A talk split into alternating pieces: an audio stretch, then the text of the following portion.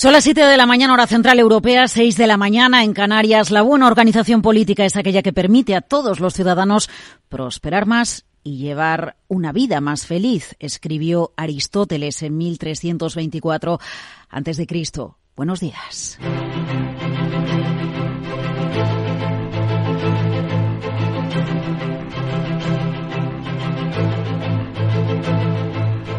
Aquí comienza Capital, la bolsa y la vida.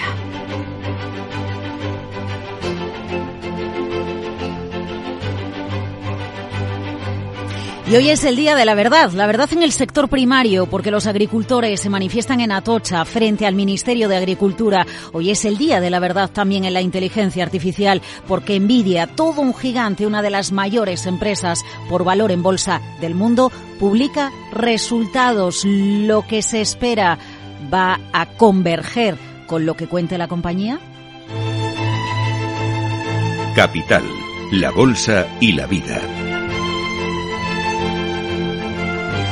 Laura Blanco. Miércoles 21 de febrero, el Día de la Verdad. El Día de la Verdad en el caso de los agricultores. La tractorada esperada en nuestro país, la tractorada que está protagonizada por la Unión de Uniones, llega hoy a Madrid desde cinco puntos diferentes. De manera paralela, las organizaciones tradicionales agrarias UPA, Asaja y COAX se siguen manifestando en diferentes comunidades autónomas. Reclaman más medidas por parte del Gobierno para ayudar al sector primario. Habla el coordinador estatal de la Unión de Uniones. Es Luis Cortés y no le gustan las medidas que hasta el momento ha adoptado el Gobierno. No tenemos ningún motivo para desconvocar, al revés tenemos motivo para seguir eh, reivindicando cada vez más porque vemos que el ministro Plana está profundamente equivocado con las medidas que quiere imponer que no sirven absolutamente para nada. Bueno, dice Luis Planas, el ministro de Agricultura, que los precios en origen en el sector primario, los premios, los precios de la agricultura y de la ganadería sí que han subido desde el COVID. Si tomamos los datos de los precios en origen de conjunto de todos los sectores agrarios y ganaderos de enero del 2022 a diciembre de 2023, descontada la inflación, vemos claramente cómo han aumentado.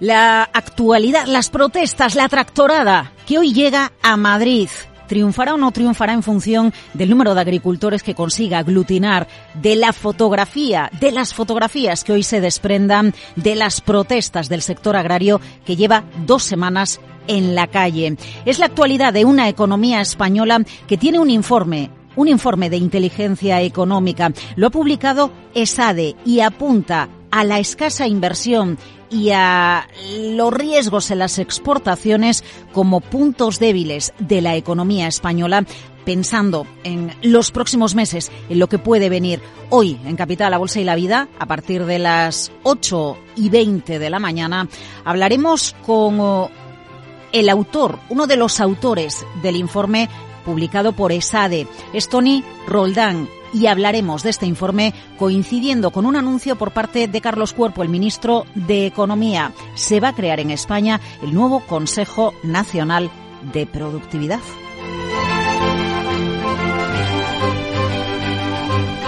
La bolsa en foco, claro que sí, caída en Wall Street, liderada por quién? Liderada por Nvidia, el título que ha subido más de un 500% en el último año en bolsa ante la expectativa de que la inteligencia artificial lo va a cambiar todo. Atención, porque Nvidia ya es la compañía que más volumen de millones de dólares mueve en bolsa, superando a Tesla de media en un día mueve Nvidia en Wall Street 30 mil millones de dólares en acciones. El récord lo había marcado Tesla con 22 mil millones de dólares en acciones de media al día. Y hoy es el día de la verdad, porque en función del mensaje que dé este gigante, la acción puede incluir o restar hasta 200.000 millones de dólares. Son las estimaciones de los expertos teniendo en cuenta que en otras presentaciones de resultados Nvidia ha llegado a subir un 14%, ha llegado a subir un 24%. Lo que hoy diga en el cierre del mercado americano será clave para entender hasta qué punto hemos engordado las expectativas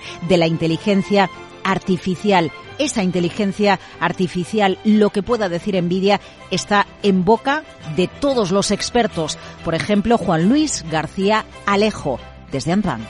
puede defraudar algo, pero los mensajes cuesta mucho pensar que vayan a ser negativos en relación a lo que serían las dinámicas de beneficio puede caer en bolsa si defrauda. Lo veremos al cierre de una sesión, la de Wall Street, que nos ha dejado números rojos en las últimas horas. Un mercado que mira a Asia, donde hoy sí, en esta jornada de miércoles, encuentra avances en el cierre de la sesión y avances que son muy importantes en algunos de los índices más importantes de la bolsa asiática, como por ejemplo el Hansen de Hong Kong, con un rebote que está superando a esta hora el 2,5%. Todo ello en medio de un euro que se recupera un dólar 8 centavos 14, en medio de un yen que recupera un poquito de aire tras cotizar ayer en la zona de las 150 unidades contra el dólar. Hoy se cambia, según las pantallas de CMC Markets, por 149 unidades frente al billete verde.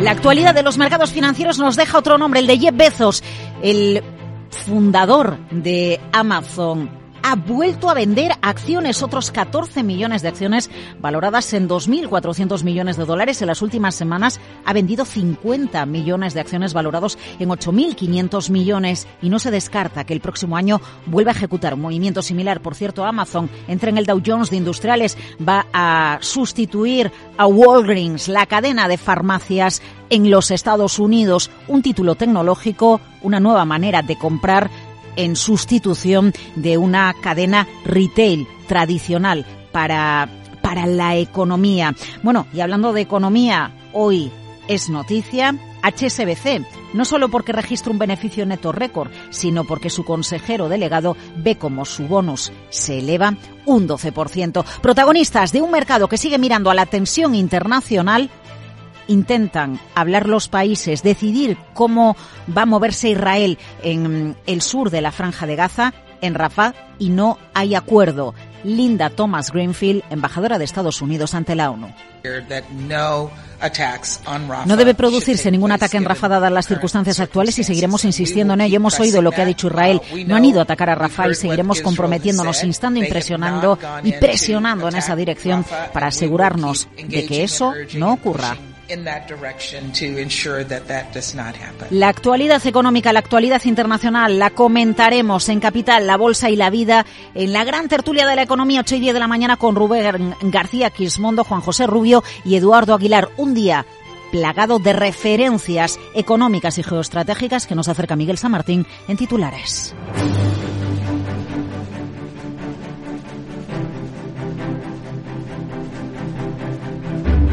Esa tensión geoestratégica crece ante la tensión entre China y Taiwán tras la expulsión de aguas cercanas a la isla de un barco de la Guardia Costera China. Miguel, cuéntanos. Pues un incidente que se produce un día después justo de que China abordara un barco turístico taiwanés para pedir la documentación a todos los pasajeros. A su vez, la Guardia Costera comenzó a patrullar cerca de las islas Kinmen tras la muerte de dos ciudadanos chinos que huían de los guardacostas taiwaneses al entrar en aguas restringidas. El portavoz del Ministerio de Defensa de Taiwán señala que están preparados para para defenderse. El propósito es garantizar nuestra seguridad de defensa nacional manejando efectiva y adecuadamente cualquier emergencia ante tal amenaza global. China reitera que no reconoce ninguna zona restringida o prohibida para sus barcos alrededor de estas islas que están pegadas a Taiwán. Estados Unidos veta por tercera vez en el Consejo de Seguridad de la ONU una propuesta de alto el fuego inmediato en Gaza. Que ha sido presentada por Argelia con el apoyo de los países árabes y que incluso ha tenido el voto a favor del Reino Unido. Tras la sesión, la embajadora de Estados Unidos ante la ONU, Linda Thomas Greenfield, ha comparecido y ha justificado su oposición porque dice que pone en peligro las delicadas negociaciones con mediación de Egipto y Qatar para una tregua y la liberación de los rehenes israelíes en manos de Hamas. La embajadora también ha avanzado que Estados Unidos trabaja en una propuesta propia. Estamos deseosos de seguir trabajando con el Consejo en esta propuesta que supondría un alto el fuego temporal lo antes posible basado en la fórmula de liberación de todos los rehenes y que haría llegar la ayuda a los palestinos que tan desesperadamente la necesitan. En definitiva, pretendemos hacer esto de la manera correcta para que podamos crear las condiciones adecuadas para un futuro más seguro y pacífico.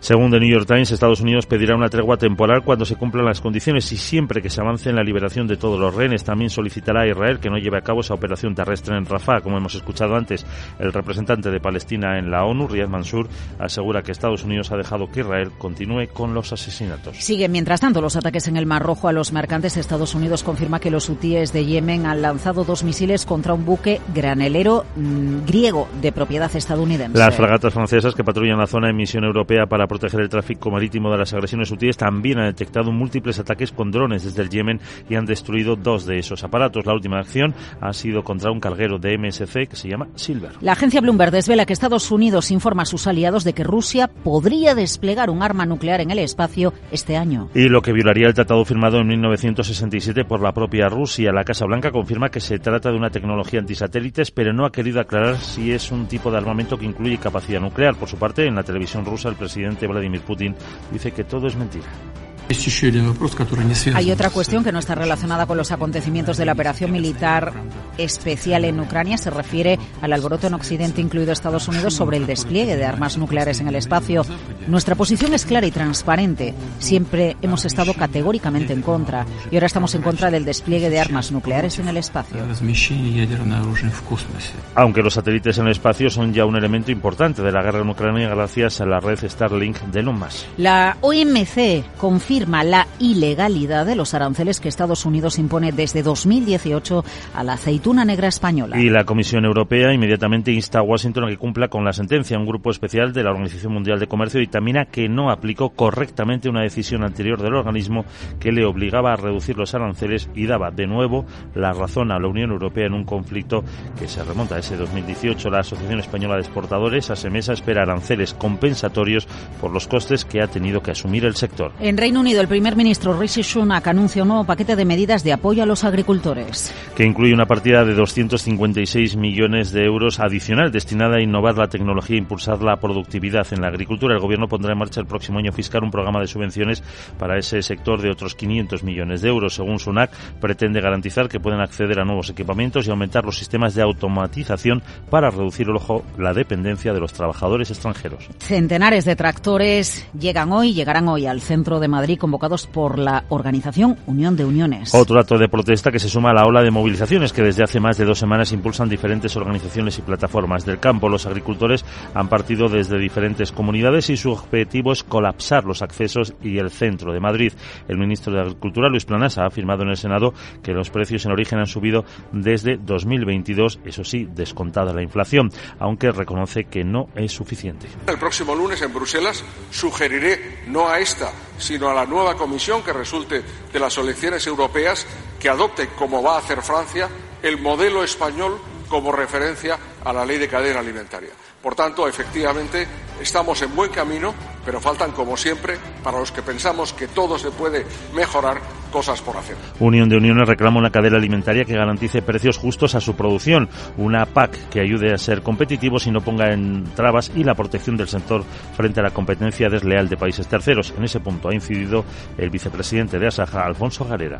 En esos terceros países sabemos perfectamente que se le está ayudando económicamente a partir de la Unión Europea. Tenemos a Marruecos, por ejemplo, vecinos, con productos eh, en temas de regadío, en temas de embalse, con, financiado con dinero de la Comunidad Económica Europea. Mientras que a nosotros nos ponen una serie de restricciones que es dificilísima a veces de incumplir. El Ayuntamiento de Madrid ha aconsejado a los ciudadanos que opten por el metro o tren de cercanías para sus desplazamientos este miércoles. El presidente del Gobierno, Pedro Sánchez, anuncia que la cuarta convocatoria del PERTE del vehículo eléctrico y conectado va a estar dotado con 1.250 millones. Y que saldrá en el último trimestre de este año. Sánchez ha avanzado a la patronal ANFAC que ya han evaluado 10 proyectos que se presentaron a la cadena de valor del PERTE BEC 2, que suponen 170 millones de euros de ayudas públicas, pero van a movilizar una inversión industrial de 500 millones. Además, se ha comprometido a apoyar al sector en la transición a la electrificación.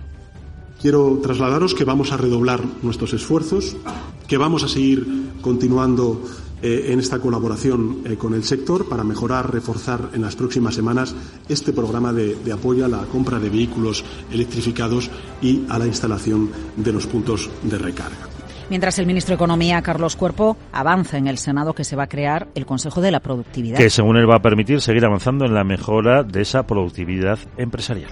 Hay que seguir avanzando con medidas que pongan al ciudadano en el centro, avanzando hacia el pleno empleo, avanzando, por supuesto, hacia el aumento de la productividad, que es otro de los grandes retos de nuestra economía, con empresas más grandes, más productivas, más competitivas y que sean capaces de afrontar el reto de la transición energética y de la transformación digital, entre otras cosas apoyándonos en el nuevo Consejo Nacional de Productividad que crearemos en las próximas semanas y también en los 83.000 millones de créditos del plan de recuperación. Según Cuerpo, este comité estará integrado por investigadores de reconocido prestigio en el ámbito académico. Entre sus funciones estarán, por ejemplo, el análisis profundo y elaborado sobre el impacto de la inteligencia artificial o de los planes de recuperación. El Consejo de Ministros ha iniciado los trámites para recuperar la antigua Comisión Nacional de la Energía. Que en 2013 pasó a estar integrada dentro de la Comisión Nacional para los Mercados y la Competencia junto a otros reguladores. La vicepresidenta tercera, Teresa Rivera, confirma que se tramitará por la vía de urgencia y, si todo va bien, publicarse ya en el BOE, pero antes de que acabe el año. Además, ha explicado nuevas competencias que va a tener. Recuperamos, por tanto, restablecemos la Comisión Nacional de la Energía con una actualización de sus funciones, con un reforzamiento de sus medios y con una nueva eh, capacidad a través de um, un fondo específico que se dedique a la gestión, a la liquidación de los eh, sistemas eléctrico y gasista en lo que respecta a las actividades reguladas. Y en el caso de la supervisión de las tomas de participaciones empresariales en el sector energético, esta comisión se encargará de instruir el expediente y de hacer una propuesta Ministerio que resolverá y fijará las condiciones que considere oportunas. Veremos cuál es la relación de la Comisión Nacional de la Energía y el sector energético español. De eso se va a hablar hoy, un miércoles 21 de febrero, en el que Sarabot, cuéntanos cuáles son las referencias que tenemos que tener en cuenta. Muy buenos días, Laura. Tuda y miércoles te cuento que en España el Instituto Nacional de Estadística publica el índice de cifras de negocios en la industria correspondiente a diciembre de 2023. Alemania coloca deuda a 10 años y el ministro de Economía, Robert Habeck, presenta en rueda de prensa el informe anual sobre la economía del país. En la zona euro sabremos cómo ha evolucionado la confianza de los consumidores en febrero. Además la OCDE publica las cifras trimestrales de crecimiento económico. Y en Estados Unidos hoy se conocerán las actas de la última reunión de la Reserva Federal y los resultados de Nvidia. Aunque para Nvidia de esa la que tienen los advenedizos eso de la IA a la Sarita, ¿a qué sí? Aunque ahora que lo pienso, si tienes algún contactito en esa envidia les podías pedir unos chis para sentirme un poco más humana y tener envidia, ¿eso es bueno o es malo? ¿Qué dilema? Aunque me da a mí que para eso prefiero seguir siendo robota, jeje. Chao. Chao, chao, Sara, pero tú sabes qué es la envidia, ¿conoces ese sentimiento humano?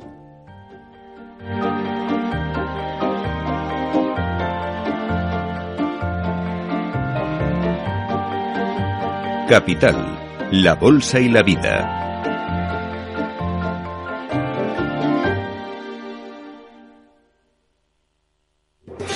¿Estás harto de bajas rentabilidades? ¿No quieres seguir pagando altas comisiones a tu banco o gestora? Finicens es la solución perfecta para gestionar tu patrimonio. Traspasa tus fondos de inversión a Finicens y podrás obtener una mayor rentabilidad. Infórmate en el 91 048 3004 y en finicens.com.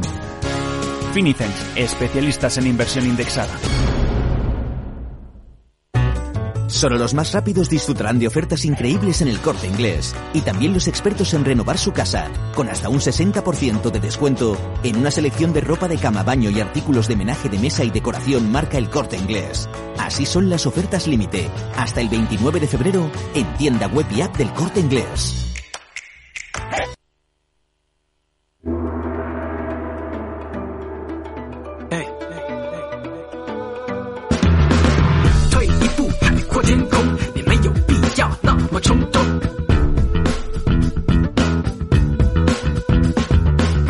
La fotografía de la economía asiática, de los mercados asiáticos, hoy con tono mixto, caídas en el índice Nikkei de la bolsa de Tokio, suave recuperación del yen japonés y alzas en los mercados chinos. Bueno, destacamos la bolsa de Hong Kong, el Hansen con un rebote que ronda el 2%, recortes eso sí en el Kospi surcoreano del 0,2%. Protagonistas en esta jornada de miércoles en los mercados asiáticos, algunos datos macro, sobre todo, Sandra Torrecillas, buenos días, los que nos llegan de Japón. Buenos días, y hemos Hemos conocido la balanza comercial y observamos cómo las exportaciones han subido cerca de un 12% en el mes de enero. Esta cifra supera las previsiones y se han visto impulsadas sobre todo por los envíos de coches y también de piezas de automóviles a Estados Unidos y por la demanda china de equipos de fabricación de chips. Sin embargo, algunos analistas restan importancia a este fuerte repunte porque dicen que los datos de envíos a China, que por cierto han subido más de un 29%, están sesgados en parte porque en 2023 se celebró en enero el Año Nuevo Lunar. Y además explican que la debilidad del yen ha contribuido más a que suban las exportaciones que el aumento de la demanda. Si miramos las importaciones, han bajado 9,6% frente a una estimación eh, de un descenso del 8,4% y con estas cifras la balanza comercial japonesa arroja un déficit en enero de algo más de 11.700 millones de dólares. Vamos con el índice Tankan de confianza que transmite sobre la economía japonesa, Sandra. Pues no demasiadas eh, cosas buenas, porque el pesimismo entre los fabricantes nipones se deteriora de forma brusca en el mes de febrero, con una caída en el índice Reuters Tankan desde el más 6 hasta el menos 1. Es la primera vez en 10 meses que los pesimistas superan a los optimistas y eso aumenta la preocupación por la evolución de la economía japonesa. También ha caído la confianza en el sector servicios desde 29 hasta 26 y es previsible que siga bajando, según esta encuesta que guarda un gran paralelismo con el índice Tankan oficial que publica el Banco Central. La pérdida de confianza hace temer que las empresas se muestren reacias a subir los eh, salarios lo suficiente para lograr una inflación estable y sostenible, que es lo que busca el Banco Central japonés para poder abandonar su política de tipos de interés negativa. Bueno, entre los resultados que están marcando la actualidad desde los mercados asiáticos, los del gigante bancario HSBC. Sí, es el mayor banco europeo, pero tiene una gran presencia en Asia. Vamos con las principales cifras. Beneficio neto anual que le sube un 56%, supera los 22.000 millones de dólares. Es un beneficio récord gracias a la subida de tipos de interés, eh, pero ojo, porque en el cuarto trimestre las cifras le han caído un 80% y es que ahí ha tenido un deterioro de 3.000 millones de dólares por su participación en el banco chino Bank of Communication y 2.000 millones por la venta de sus operaciones minoristas en Francia. Su consejero delegado Noel King dice que el entorno sigue siendo difícil e incierto, aún así aumenta dividendo hasta 0,61 dólares por acción, que es el más alto desde el año 2008 y además anuncia un plan de recompra de acciones de 2.000 millones de dólares. Por cierto, que el sueldo de King casi se ha duplicado en 2023 frente a 2022. Claro, con ese bonus que se dispara más de un 10%. Bueno, ¿algún protagonista más en Asia? Sí, tenemos varios. El fabricante nipón de robots Fanuc, que amplía instalaciones en España, ha multiplicado por cuatro el tamaño de su centro de ventas para seguir creciendo en el mercado europeo. El grupo francés de materiales de construcción Sengoven, que está en conversaciones eh, para hacerse con la firma australiana también de materiales de construcción CSR, según anuncia Bloomberg. La firma india de entretenimiento CI, ayer contábamos que subía más de un 10% ante nuevas conversaciones eh, con Sony, pues hoy baja ese 10% porque hay informaciones que apuntan a que los reguladores de la India han encontrado problemas en su contabilidad. Y uno más, la aerolínea australiana Qantas, que renueva su cúpula directiva para mejorar la reputación y ha nombrado un nuevo presidente, John Mullen, que va a tomar las riendas a partir de octubre. Mark Zuckerberg va a viajar a Corea del Sur, ¿y eso? Pues sí, el consejero delegado de Meta tiene previsto visitar Corea del Sur, está programando reuniones importantes durante ese viaje, lo ha confirmado la propia empresa en un comunicado, pero no han dado más detalles. Sí que da algún detalle más la prensa surcoreana. Dice que se va a reunir con el presidente de Samsung Electronics. Eh, van a hablar sobre el suministro de chips de inteligencia artificial y de otras cuestiones de IA generativa. Y además podría reunirse también con el presidente surcoreano. Sería la primera visita de Zuckerberg a Corea del Sur desde el año 2013. Son referencias económicas de una jornada que nos deja tono mixto en las bolsas asiáticas a la espera de la apertura de los mercados europeos.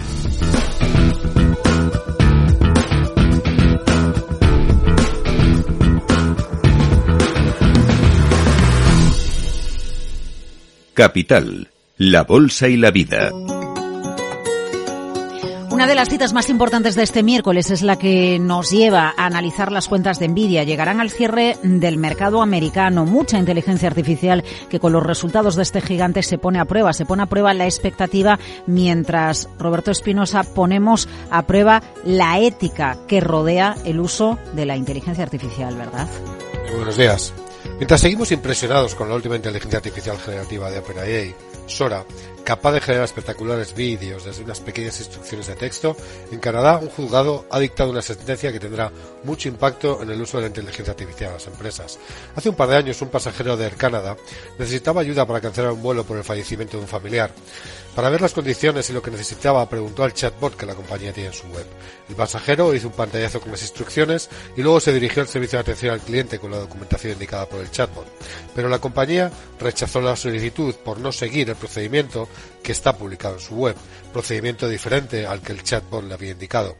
El pasajero de nuevo reclamó y la compañía respondió que no se hacía responsable ya que el chatbot es una entidad independiente a la compañía. El juzgado ha dejado claro que el chatbot hablaba en nombre de la compañía y que por lo tanto el Canadá tiene que hacerse cargo de los gastos según lo expresado por el propio chatbot. Está claro que vamos a un mundo en el que las compañías que usen inteligencia artificial serán los responsables legales de las acciones de esa inteligencia artificial. Y volviendo a Sora y los riesgos legales de este tipo de sistemas, parece que OpenAI no ha utilizado en su entrenamiento obras con derechos de autor, sino que podría haber utilizado contenido sintético generado por motores de videojuegos. Es decir, la realidad para Sora es una simulación.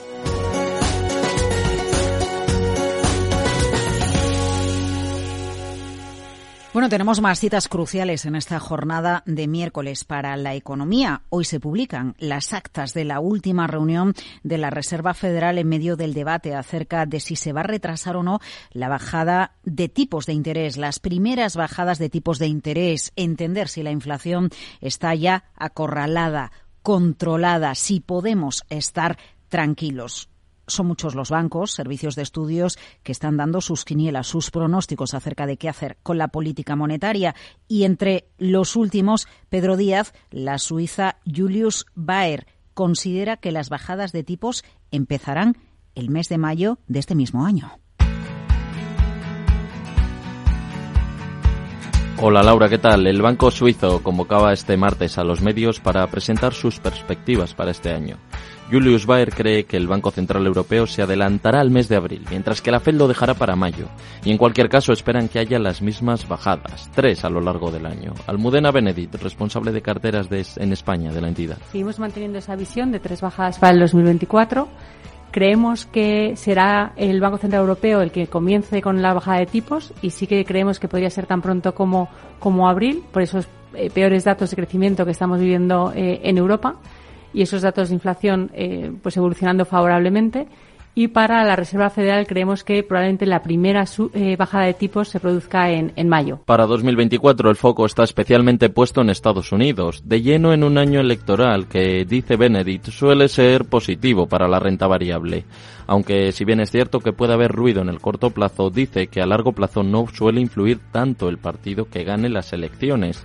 Es decir, da igual si es Biden o si es Trump, porque la economía americana tiene unos fundamentales, según argumentan desde la entidad, sólidos y que se comportará bien a lo largo de este 2024. Por otro lado, los beneficios empresariales y la fortaleza del mercado laboral, derivada sobre todo del comienzo de las jubilaciones de los baby boomers, entre otros factores, van a sostener este crecimiento de la economía global, según la entidad suiza. Dicen los beneficios empresariales de las compañías del SP500 se irán incluso al doble dígito.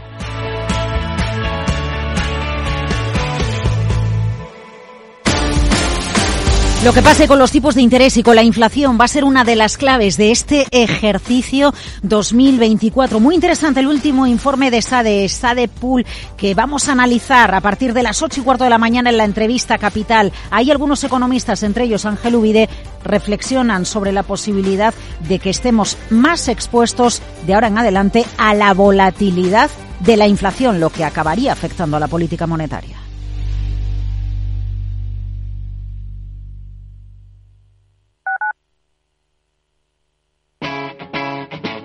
Capital Radio. Empresas tecnológicas, escuelas de negocios, sindicatos, organizaciones empresariales, empresarios, formadores y figuras relevantes de las administraciones públicas comparten tertulia todos los miércoles a las 3 de la tarde en Cibercotizante, un programa dirigido por José Joaquín Flechoso. Cibercotizante, la digitalización desde una óptica diferente. Capital Radio. La economía vuelve a El Balance con renovada presencia. La tertulia económica más simpática, entretenida y con los profesionales mejor preparados de la radio española llega todos los jueves a los micrófonos de El Balance a las 9 de la noche. Aquí, en Capital Radio.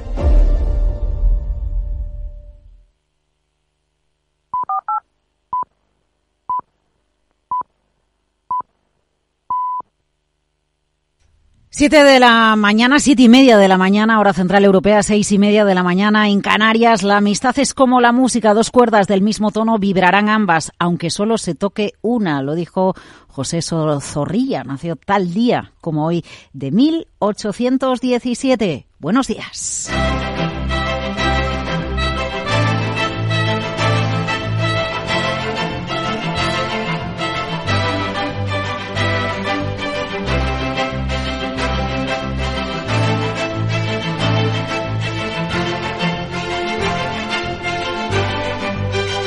Capital, la Bolsa y la Vida.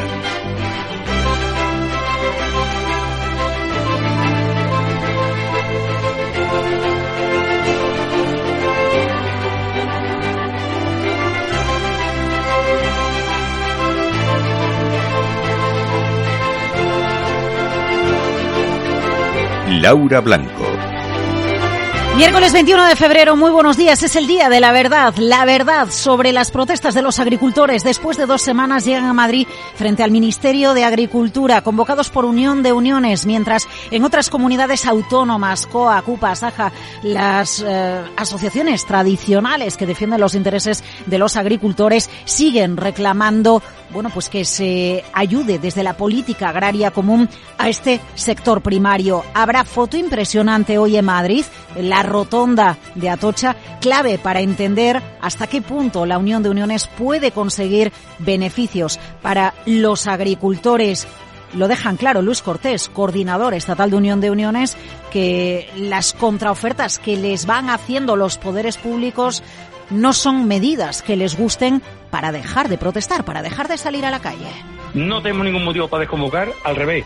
Tenemos motivo para seguir eh, reivindicando cada vez más porque vemos que el ministro Plana está profundamente equivocado con las medidas que quiere imponer que no sirven absolutamente para nada. Bueno, dice Luis Planas, el ministro de Agricultura, que la realidad es que los precios en origen del sector primario de agricultura y ganadería han subido desde el COVID. Si tomamos los datos de los precios en origen de conjunto de todos los sectores agrarios y ganaderos de enero del 2022 a diciembre de 2023, descontada la inflación, vemos claramente cómo han aumentado. Bueno, es el día de la verdad porque hoy conocemos y toda la expectativa depositada sobre Nvidia, esa compañía que se acerca a los dos trillones de valor en la bolsa americana, dos billones europeos, está justificado y Nvidia publica resultados. Es el título que marca la actualidad en la bolsa. Ayer cayó con fuerza en Wall Street porque algunos operadores dicen quizás hemos depositado demasiada expectativa sobre la inteligencia artificial. Nos dice Juan Luis García Alejo de Ambank que incluso aunque Nvidia decepcione, es previsible que de aquí a unos meses, que en el futuro, su apuesta, la apuesta por este título de inteligencia artificial, esté justificada. Puede defraudar algo, pero los mensajes cuesta mucho pensar que vayan a ser negativos en relación a lo que serían las dinámicas de beneficio. Ojo porque Nvidia ya es la compañía que más dinero mueve en una sola sesión en Wall Street, más de 30 mil millones de dólares de media en un día, superando el récord anterior que lo había marcado Tesla. Es la acción que más se compra y se vende por volumen de negocio. Hablando de acciones, las que vende Jeff Bezos sigue vendiendo acciones de Amazon, una compañía que, por cierto, va a integrar a partir de la próxima semana el Dow Jones de Industriales y lo va a hacer en sustitución de Walgreens, la cadena de farmacias en Estados Unidos. Hoy en Estados Unidos se publican las actas de la Fed en medio de ese debate sobre si toca o no toca empezar ya a bajar los tipos de interés bueno, unos tipos de interés que están engordando los beneficios de la banca. El que acaba de publicar HSBC, el neto, es un beneficio récord y eso permite que el CEO de HSBC, lo acabamos de conocer, eleve su bonus a un ritmo del 12%. La actualidad económica en España por dónde pasa a la espera, ojo, de muchos resultados empresariales en las próximas horas, los de grandes compañías energéticas. Hablamos de Repsol, hablamos de Iberdrola, nos referimos a Endesa, resultados que van a llegar cuando ya conocemos que la Comisión Nacional de la Energía es una realidad se suprimió en el año 2013 y ahora vuelve a recuperar la autonomía, más poder. La duda es, ¿habrá enfrentamiento entre la Comisión Nacional de la Energía y los poderes energéticos en nuestro país?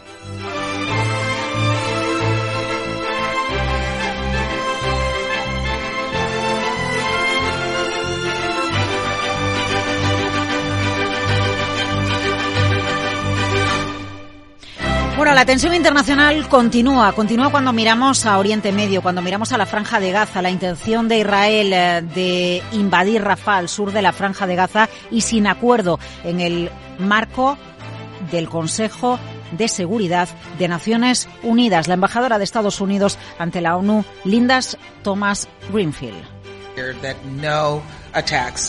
No debe producirse ningún ataque en Rafah, dadas las circunstancias actuales, y seguiremos insistiendo en ello. Hemos oído lo que ha dicho uh, Israel. No han ido a atacar Rafah y seguiremos comprometiéndonos, instando y presionando en esa dirección para asegurarnos de que esto no ocurra.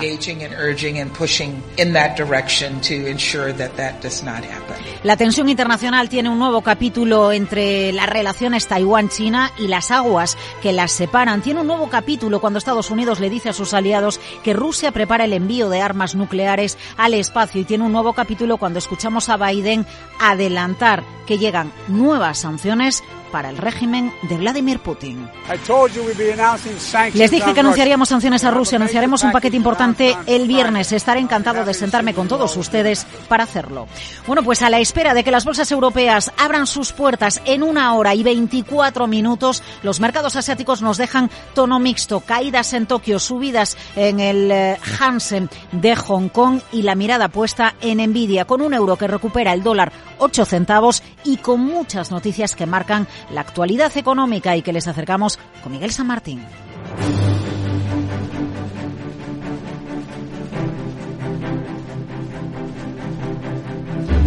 Pues sí, crece la tensión entre China y Taiwán tras la expulsión de aguas cercanas a la isla de un barco de la Guardia Costera China. Incidente que se produce un día después de que China también abordara un barco turístico taiwanés para pedir la documentación a los pasajeros. A su vez, la Guardia Costera comenzó a patrullar cerca de las islas Kinmen tras la muerte de dos ciudadanos chinos que huían de guardacostas taiwaneses al entrar en aguas restringidas. El portavoz del Ministerio de Defensa de la isla de Taiwán señala que ellos están preparados para defenderse. El propósito es garantizar nuestra seguridad de defensa nacional, manejando efectiva y adecuadamente cualquier emergencia ante tal amenaza global. China reitera que no reconoce ninguna zona restringida o prohibida para sus barcos alrededor de esas islas. Estados Unidos ha vetado por tercera vez en el Consejo de Seguridad de la ONU una propuesta de alto el fuego inmediato en Gaza. Que ha sido presentada por Argelia con el apoyo de los países árabes incluso ha tenido el voto a favor de Reino Unido.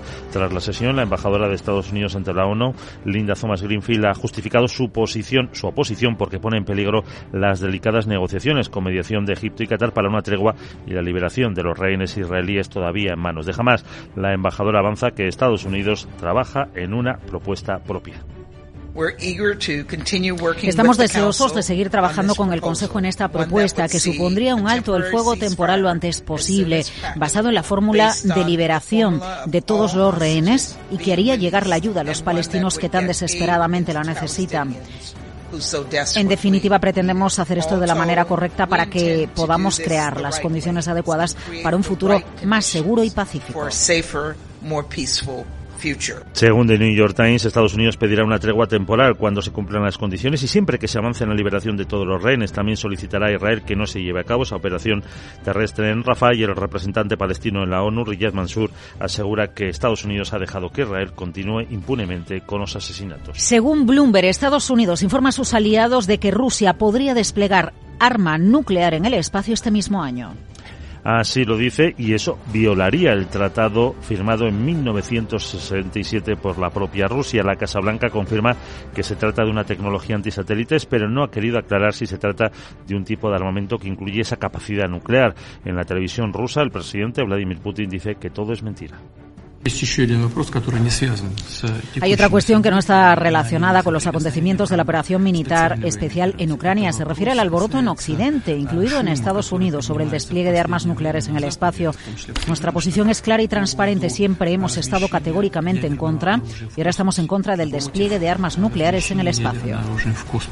Los satélites en el espacio son ya un elemento importante de la guerra de Ucrania gracias a la red Starlink de Elon Musk. La OMC confirma la ilegalidad de aranceles de Estados Unidos, los que aplica desde 2018 a la aceituna negra española. Y la Comisión Europea insta a Washington a que cumpla con la sentencia. Un grupo especial de la OMC ha dictaminado que no aplicó correctamente una decisión anterior del organismo que le obligaba a Estados Unidos a reducir los aranceles y daba de nuevo la razón a la Unión Europea en un conflicto que se remonta a ese 2018. La Asociación Española de Exportadores, ASEMESA, espera aranceles compensatorios por los costes que ha, tenido, que ha tenido que asumir el sector. Tractorada en Madrid. Hoy llegan los tractores convocados por la Unión de Uniones frente al Ministerio de Agricultura. Es otro acto de protesta que se suma a la ola de movilizaciones que desde hace más de dos semanas impulsan diferentes organizaciones y plataformas del campo. Los agricultores han partido desde diferentes comunidades autónomas y su objetivo es colapsar los accesos y el centro de Madrid. El ministro de Agricultura, Luis Planas, ha afirmado en el Senado que los precios en origen han subido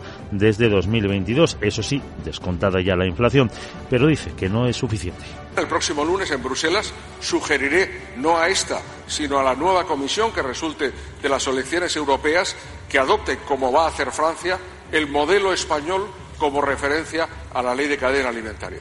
Por tanto, efectivamente, estamos en buen camino, pero faltan, como siempre, para los que pensamos que todo se puede mejorar, cosas por hacer. La Unión de Uniones, la cuarta asociación más grande, reclama una cadena alimentaria que garantice precios justos a su producción, una PAC que les ayude a ser competitivos y no ponga trabas y la protección del sector frente a la competencia desleal de países terceros. En ese punto también ha incidido el vicepresidente de ASAJA, Alfonso Galera. En esos terceros países sabemos perfectamente que se les está ayudando económicamente a partir de la Unión Europea. Tenemos a Marruecos, por ejemplo, vecinos, con productos eh, en temas de regadío, en temas de embalse con, financiado con dinero de la Comunidad Económica Europea. Mientras que a nosotros nos ponen una serie de restricciones que es dificilísima y a veces de incumplir. El Ayuntamiento de Madrid aconseja a los ciudadanos que opten por el metro, los trenes de cercanías para sus desplazamientos este miércoles. Bueno, y mientras el presidente del Gobierno, Pedro Sánchez, anuncia una nueva convocatoria, la cuarta del vehículo eh, eléctrico y conectado del PERTE, dotado con 1.250 millones de euros, el ministro de Economía, Carlos Cuerpo, avanza en el Senado que se crea el Consejo de la Productividad. Que según él va a permitir seguir y avanzar en esa mejora de las empresas. Hay que seguir avanzando con medidas que pongan al ciudadano en el centro, avanzando hacia el pleno empleo, avanzando, por supuesto, hacia el aumento de la productividad, que es otro de los grandes retos de nuestra economía, con empresas más grandes, más productivas, más competitivas y que sean capaces de afrontar el reto de la transición energética y de la transformación digital, entre otras cosas apoyándonos en el nuevo Consejo Nacional de Productividad que crearemos en las próximas semanas y también en los 83.000 millones de créditos del plan de recuperación. Según Cuerpo, este comité estará integrado por investigadores de reconocido prestigio en el ámbito académico y entre sus funciones estarán, por ejemplo, analizar y elaborar eh, informes sobre el impacto de la inteligencia artificial o del plan de recuperación. ¿De qué va a servir este Consejo de la Productividad? Se lo vamos a preguntar en la gran tertulia de la economía Rubén García Quismondo, a Juan José Rubio, Eduardo Aguilar, que nos van a acompañar en el análisis de los asuntos capitales de esta jornada, una jornada en la que se habla, se analiza y mucho eh, la creación la recreación, casi podríamos decir, del Consejo Nacional de la Energía después de que se eliminara hace más de una década, Miguel. Efectivamente, pasó a estar dentro de la Comisión Nacional para los Mercados y la Competencia junto al resto de reguladores. La vicepresidenta tercera, Teresa Rivera, confirma que se tramitará por la vía de urgencia y si todo va bien se publicaría en el BOE antes de que acabe el año. Además, explica las competencias que va a tener. Recuperamos, por tanto, restablecemos la Comisión Nacional de la Energía con una actualización de sus funciones, con un reforzamiento de sus medios y con una nueva eh, capacidad a través de um, un fondo específico que se dedique a la gestión, a la liquidación de los eh, sistemas eléctrico y gasista en lo que respecta a las actividades reguladas. En el caso de la supervisión de las tomas de participaciones empresariales en el sector energético, la comisión se encargará de instruir el expediente y de hacer una propuesta al Ministerio que resolverá y fijará las condiciones que considere oportunas. Asuntos capitales de un miércoles 21 de febrero en el que entre las referencias del día nos toca sí o sí, Sarabot, mirar a Alemania. Muy buenos días Laura. Te recuerdo que tú y es miércoles y te cuento que en España el Instituto Nacional de Estadística publica el índice de cifras de negocios en la industria correspondiente a diciembre de 2023. Alemania coloca deuda a 10 años y su ministro de Economía Robert Habeck presenta en rueda de prensa el informe anual sobre la economía del país. En la zona euro sabremos cómo ha evolucionado la confianza de los consumidores en febrero. Además la OCDE publica las cifras trimestrales de crecimiento económico, y en Estados Unidos hoy se conocerán las actas de la última reunión de la Reserva Federal y los resultados de Nvidia. Y no, no sé bien lo que es la envidia y me da a mí que vivo mejor sin saberlo a qué sí, ahora te voy a presentar a un nuevo colega, a ver qué te parece, atención, es un robot que habéis hecho los humanos y ¿sabes qué hace? Pues como sé que no, te lo cuento, es capaz de servir un cubata en 30 segundos, ¿qué te parece? Se llama Mixo y está hecho por cuatro jóvenes de Uruguay, Armenia, Barcelona y Valencia. Aunque me da a mí que tampoco lo probaré, me quedo con mi aceite lubricante. Jeje. Chao. Chao, chao. Se lo vamos a pasar a Alberto Iturralde, que muchas veces dice eso de agárrame el cubata. Bueno, mañana o, o el viernes se lo contamos a Iturralde. Capital, la Bolsa y la Vida.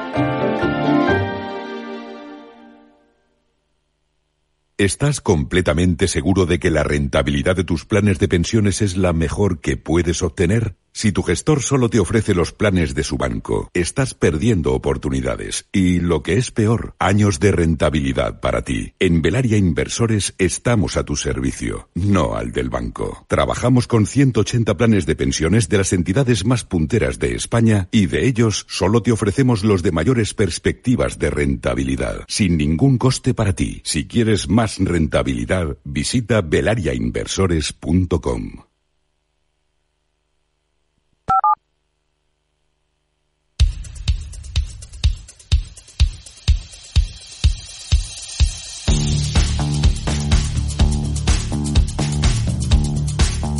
Capital, la Bolsa y la Vida. Queda una hora y trece minutos para que las bolsas europeas abran sus puertas. Ecuador de la semana, referencias clave, contexto para los mercados europeos.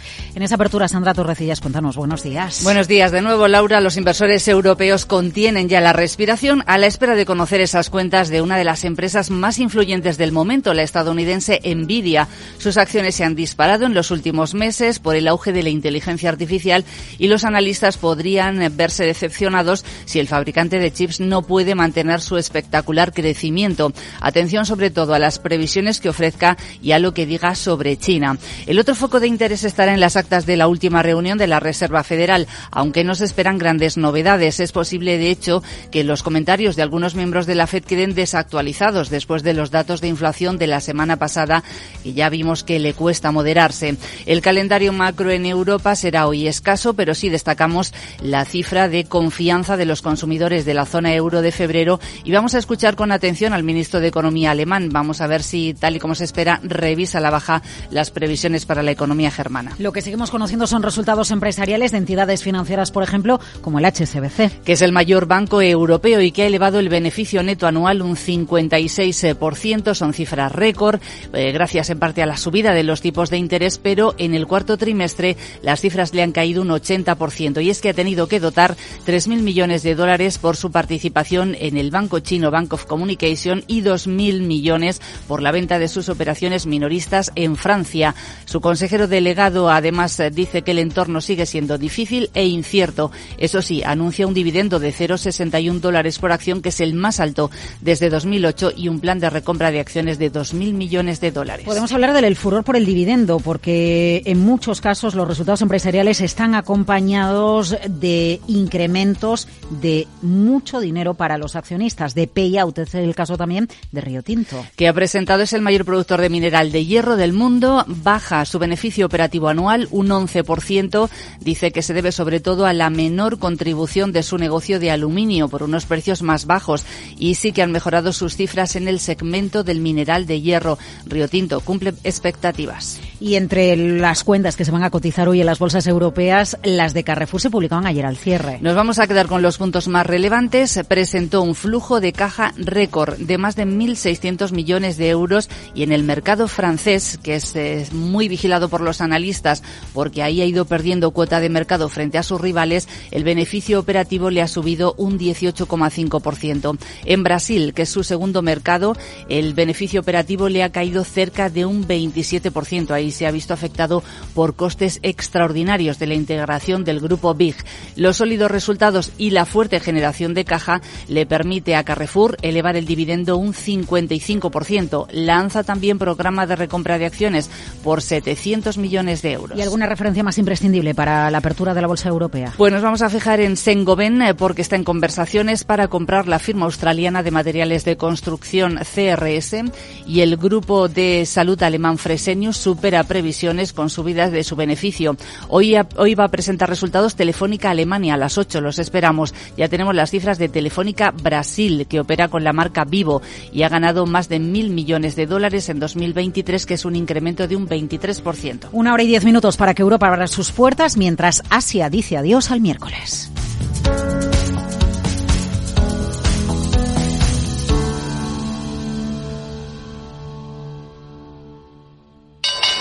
¿Te interesa la bolsa?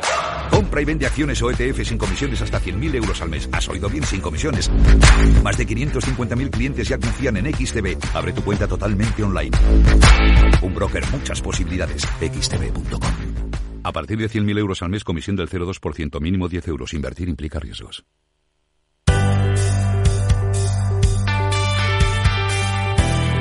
Vuelve la actividad a la bolsa americana con recortes este martes, Miguel. Efectivamente, el Dow se dejó un 0,17% en esta semana más corta de lo habitual. El S&P 500 un 0,6, 4.976 puntos. Pierde la cota de los 5.000 que ha mantenido varios días y el Nasdaq se dejó un 0,92 lastrado por la fuerte caída de Nvidia del 4,35%.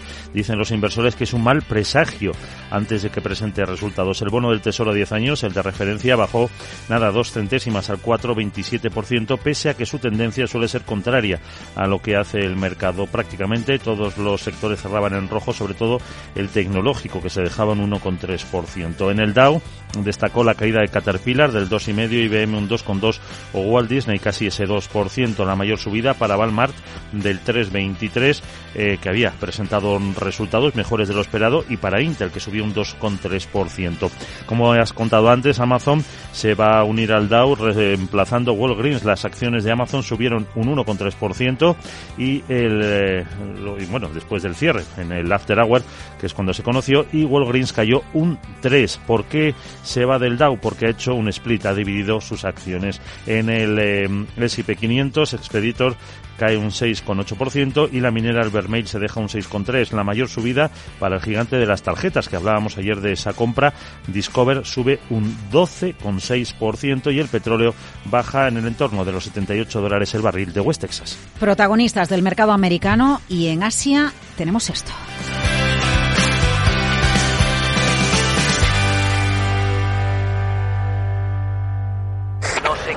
Arranca. Se está inundando todo el garaje. Es mi hija, necesita un médico. En estos momentos, ¿qué seguro elegirías? Elige Mafre, el mejor servicio 24-7 en acción. Y con las ventajas de tener todos tus seguros, coche, hogar, salud, empresa y vida, en la misma compañía. Mafre, la aseguradora de más confianza en España.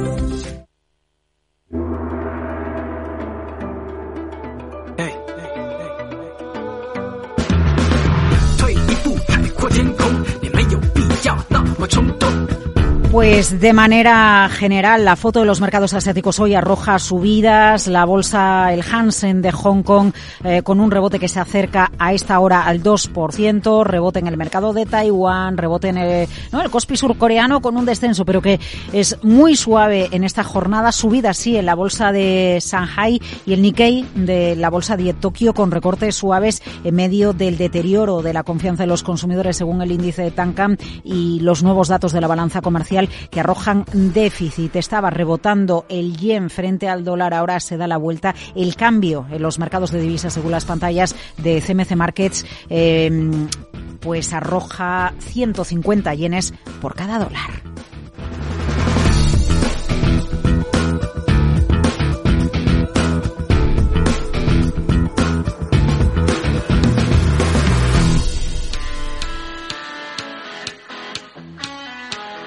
¿Estás pensando en crear tu tienda online?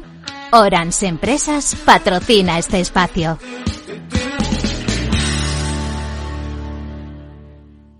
El negocio online generará este año a nivel mundial 3,64 billones de dólares, una cifra estratosférica y un 15% superior a la del ejercicio anterior, según Estatista. Una cuarta parte de este negocio provendrá de las ventas de productos electrónicos y el número de consumidores superará los 3.400 millones de personas. En tan solo cinco años, los ingresos globales del comercio electrónico prácticamente se han duplicado, impulsados por el creciente número de personas que están apostando por la compra online de productos y servicios. Pensar a lo grande no es abrir festivos para facturar un poco más.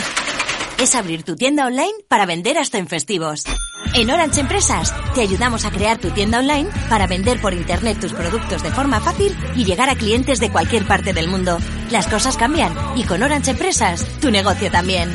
Llama al 1414.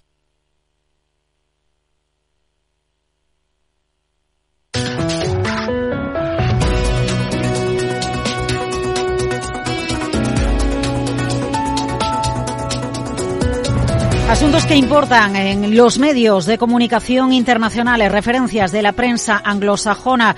Pues la advertencia que Estados Unidos lanza a sus aliados asegurando que Rusia podría enviar armas nucleares al espacio este mismo año. Tenemos al otro lado la versión del presidente ruso Vladimir Putin que ha dicho que no está entre sus planes en la televisión del país. Y lo que está teniendo también mucho eco es la subida, eh, cuenta Bloomberg, del bonus del CEO de HSBC, beneficio neto récord, y el bonus ha subido a un ritmo del 12%. En Financial Times, eh, los resultados de HSBC también son protagonistas, pero en este caso el diario británico destaca la caída en el beneficio bruto antes de impuestos por eh, una carga extraordinaria vinculada con China. Y mirada también la que dirigimos al Wall Street Journal, la prensa americana, bueno, todo el eh, mercado americano y pendiente de los resultados que va a publicar Nvidia y por supuesto pendientes de cuál va a ser el movimiento de Israel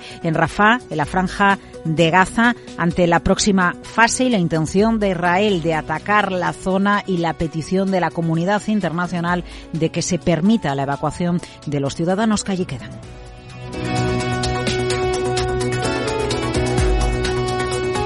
Es momento de conocer eh, Guillermo Luna, los asuntos clave que hoy nos acompañan en la prensa nacional, principalmente en la prensa económica. ¿A dónde miramos? ¿Qué tal? Muy buenos días. Pues en cinco días leemos en su portada que la negociación de la OPA Talgo avanza pese a las reservas del gobierno.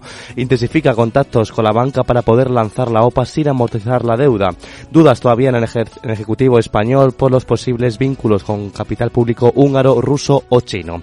Además leemos que Bruselas da luz verde con condiciones a Orange y Más Móvil a la fusión. Competencia acepta la propuesta de venta de activos que reforzarán la red de Digi.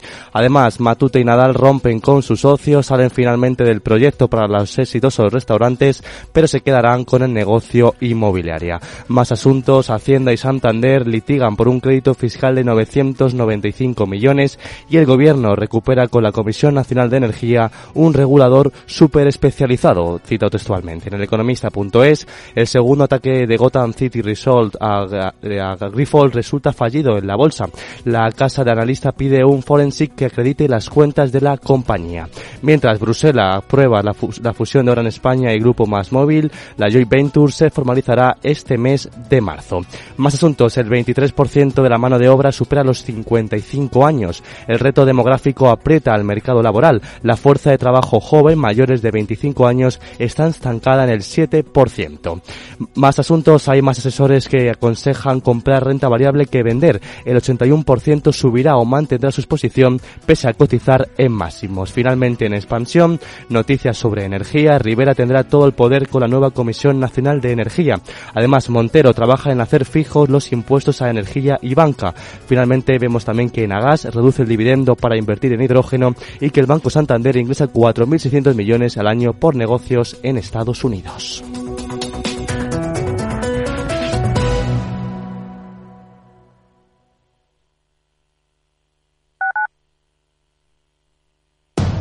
Capital Radio, 10 años contigo.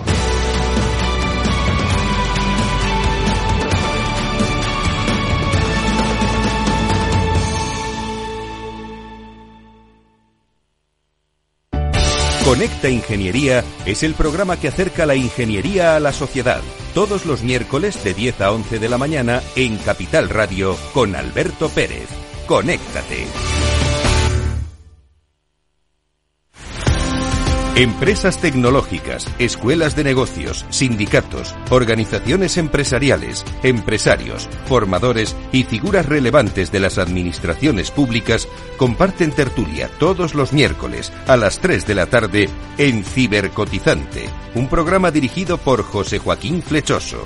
Cibercotizante, la digitalización desde una óptica diferente. Capital Radio.